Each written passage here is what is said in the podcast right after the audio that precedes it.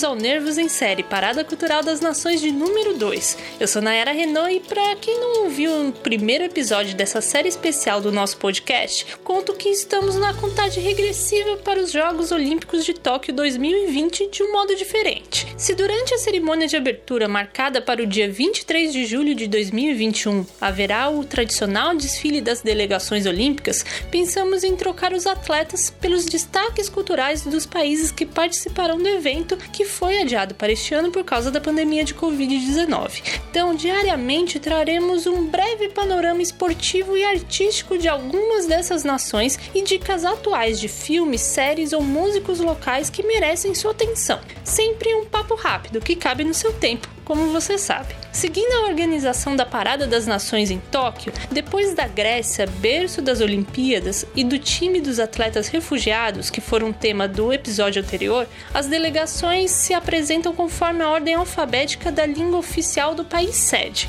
Portanto, de acordo com o alfabeto japonês, os times que serão o terceiro e o quarto a desfilar são, respectivamente, o da Islândia e o da Irlanda, e é sobre os estandartes culturais dos dois países que você provavelmente conhece mais do que possa imaginar, que vamos nos debruçar a partir de agora.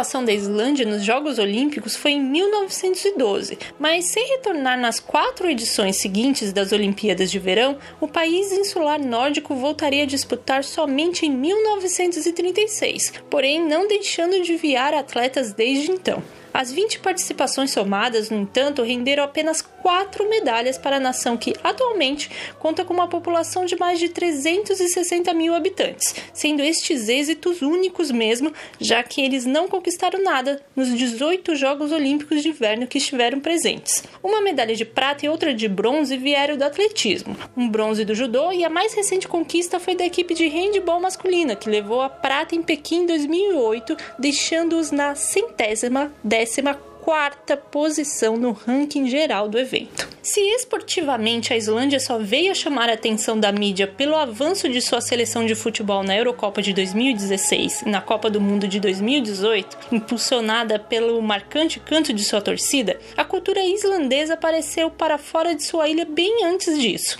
Primeiro com o escritor Halldór Laxness, ganhando o Prêmio Nobel de Literatura em 1955, mas foi a música quem cruzou o frio Atlântico Norte para colocar o país nas paradas de sucesso, mas especialmente da cena alternativa. No final da década de 1980, o supergrupo de rock local The Sugar Cubs foi a primeira banda islandesa a alçar fama internacional, mas foi depois de seu fim que a sua vocalista Björk se tornaria a estrela da música alternativa dos anos 90 e manteria esse status cult até hoje. Outras bandas levariam o nome do país além fronteiras, como Sigur Rós, com seu post-rock, o Of Monsters and Men levando as lendas locais para o indie folk e a Kaleo misturando isso a um rock de garagem. Atualmente, muitos podem associar o país à comédia norte-americana da Netflix, Festival Eurovisão da Canção, a saga de Sigrid Lars, que traz Will Ferrell e Rachel McAdams como dois cantores islandeses disputando o famoso concurso musical europeu Eurovisão ou Eurovisão.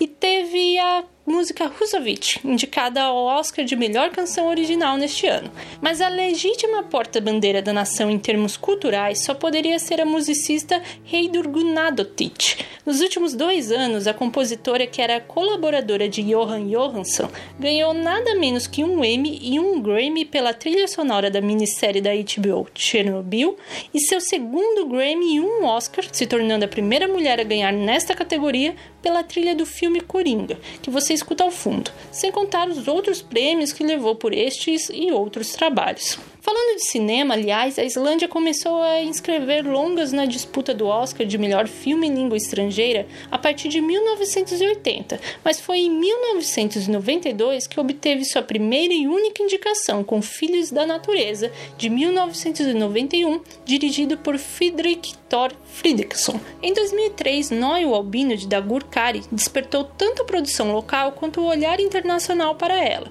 destacando nomes de cineastas como Baltasar Komakur, que teve o Sobrevivente de 2012 na pré-lista do prêmio da Academia, e Runar Runarsson, que após ter Siddhasti Pairin, ou The Last Farm de 2004, indicado a melhor curta de ficção, realizou longas como Pardais, de 2015, que fez sucesso na edição da Mostra Internacional de Cinema em São Paulo daquele ano. Também teve o ótimo Ovelha Negra. Pensando no último ciclo olímpico, assim para efeitos de comparação, alguns dos títulos islandeses de maior destaque foram Hearthstone de 2016, e que tem crítica lá no nosso site, Inspire Spire de 2018, A Resistência de Inga e Um Dia Muito Claro, ambos de 2019. Contudo, a produção audiovisual da Islândia ganhou uma nova janela mundial através da Netflix. A primeira série local a chegar ao serviço de streaming foi o drama de mistério Trapped, de 2015, que reúne vários nomes citados aqui antes na sua equipe técnica, sendo seguida por O Assassino de Valhalla, de 2019. Esta última já conferi os três, prime três primeiros dos oito episódios disponíveis,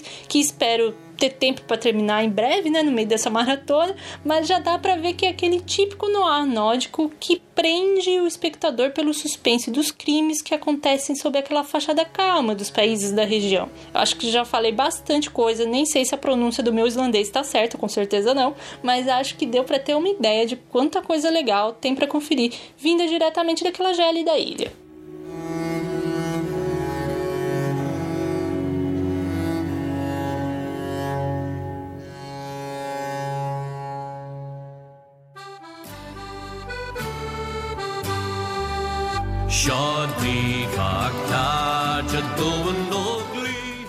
Seguindo para outro país insular, localizado pouco mais abaixo na Europa, banhada pelo Oceano Atlântico, temos a Irlanda, que após a sua guerra de independência competiria pela primeira vez nas Olimpíadas de Inverno de 1922 e na de verão de 1924. Sem conquistar nada nas competições de inverno, o país já possui 31 medalhas, sendo 9 de ouro, em 21 participações nas edições de verão, figurando na 51ª colocação no quadro histórico de medalhas. Embora o atletismo e a natação tenham trazido mais ouros para a nação, respectivamente 4 e 3, é no boxe que os irlandeses mantêm sua tradição esportiva, totalizando 16 medalhas olímpicas. Com uma forte influência da cultura celta, a Irlanda tem ícones muito próprios, embora um olhar estrangeiro pouco conhecedor possa confundir alguns de seus artistas e considerá-los do Reino Unido, por exemplo, já que foi o país que os dominou por alguns séculos. A luta pela sua independência, aliás, é o tema de Ventos da Liberdade, filme do britânico Ken Loach em uma produção majoritariamente irlandesa que venceu a Palma de Ouro no Festival de Cannes de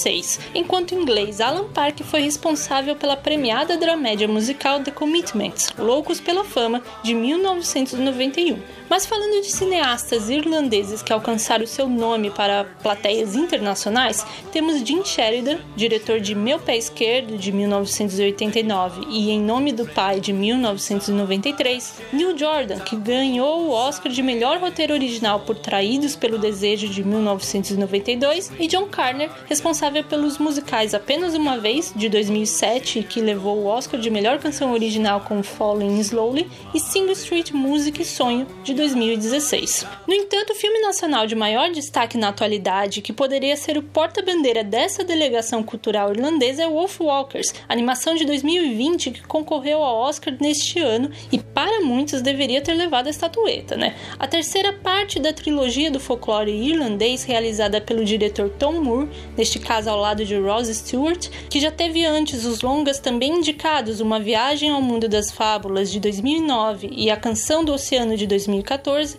traz a história da filha de um caçador que conhece uma jovem Wolf Walker, que pode não somente se comunicar, mas também se transformar em lobo no meio da noite, justamente em um momento em que o Lorde Protetor inglês deseja acabar com estes animais que rondam a cidade de Kilkenny. Distribuída pela plataforma de streaming Apple TV Plus, a obra emprega emprega uma estética única em uma animação 2D que reverencia tanto esse imaginário lendário local quanto aborda a história de ocupação e busca por liberdade na Irlanda e que dialoga universalmente. Imperdível, gente. E falando dessa parte histórica, tem uma série irlandesa na Netflix chamada O Levante da Páscoa, realizada em 2016, justamente do centenário da rebelião que buscava a independência deles em relação ao Reino Unido. Para quem gosta do gênero policial, Dublin Murders, que estreou em 2019, está disponível aqui no Amazon Prime Video. Mas a produção seriada vinda das terras celtas que mais chamou atenção recentemente foi a minissérie Normal People, baseada no romance homônimo de Sally Rooney e que foi indicada a 4 Emmys. Neste caso, também assisti somente aos três primeiros episódios e se eu não continuei, não foi porque a atração que está disponível no Stars Play era ruim. Ao contrário, pelo que eu vi, merecia os elogios e méritos recebidos e muito mais. Porém, a história me pegou, digamos assim, em um momento tão frágil piorou mais ele ainda, não sei dizer, que eu não consegui seguir, mas espero um dia voltar e terminar, de verdade. Agora, qualquer panorama cultural do Aine não estaria completo sem falar de sua música. Particularmente, eu recomendo muito ouvir playlists de folk irlandês e Celtic Punk, por exemplo, e escutar esses resquícios né, da música tradicional irlandesa que influenciou tantos ritmos no Reino Unido ou nos Estados Unidos. Dentro deste ramo há grupos clássicos como The Dubliners ou relativamente mais modernos, como The Pugs, que merecem a sua atenção. É certo que nenhuma banda conseguiu o sucesso mundial do YouTube de Bonovox, mas há outros artistas que também acumularam fãs por vários continentes, como as cantoras Enya e Sinead O'Connor, as bandas The Cranberries, Tin Lizzy, My Bloody Valentine, The Course e as boy bands Westlife, Boyzone e tantas outras, né? Na atualidade, alguns dos cantores irlandeses de maior vulto são o Hoser, com seu blues rock que tá tocando aí no fundo, e o Neon Horan, o ex One Direction, que investiu no pop rock em sua carreira solo.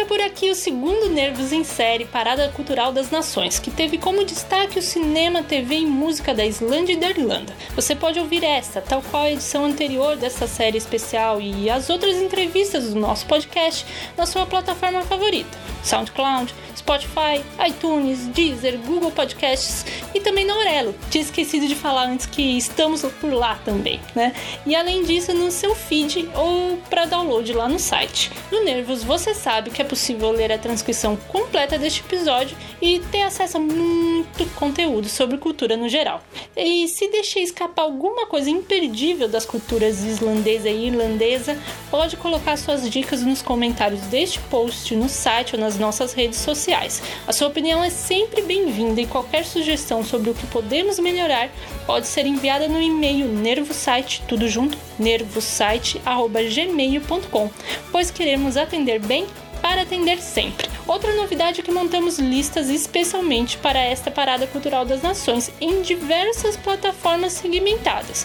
Então, ao longo desta série de podcasts, os cinéfilos encontrarão os filmes destacados no Letterboxd, ou no TV Time, que também tem os programas citados para o Série Maníacos, enquanto as bandas e artistas comentados entram na playlist montada nos nossos perfis na Deezer e no Spotify, ok? Encerramos por hoje, mas a nossa próxima parada vai desbravar lugares mais longínquos, passando pelo Azerbaijão, Afeganistão e Samoa Americana. Obrigada pela audiência, Tak Finish ou Guru Magut.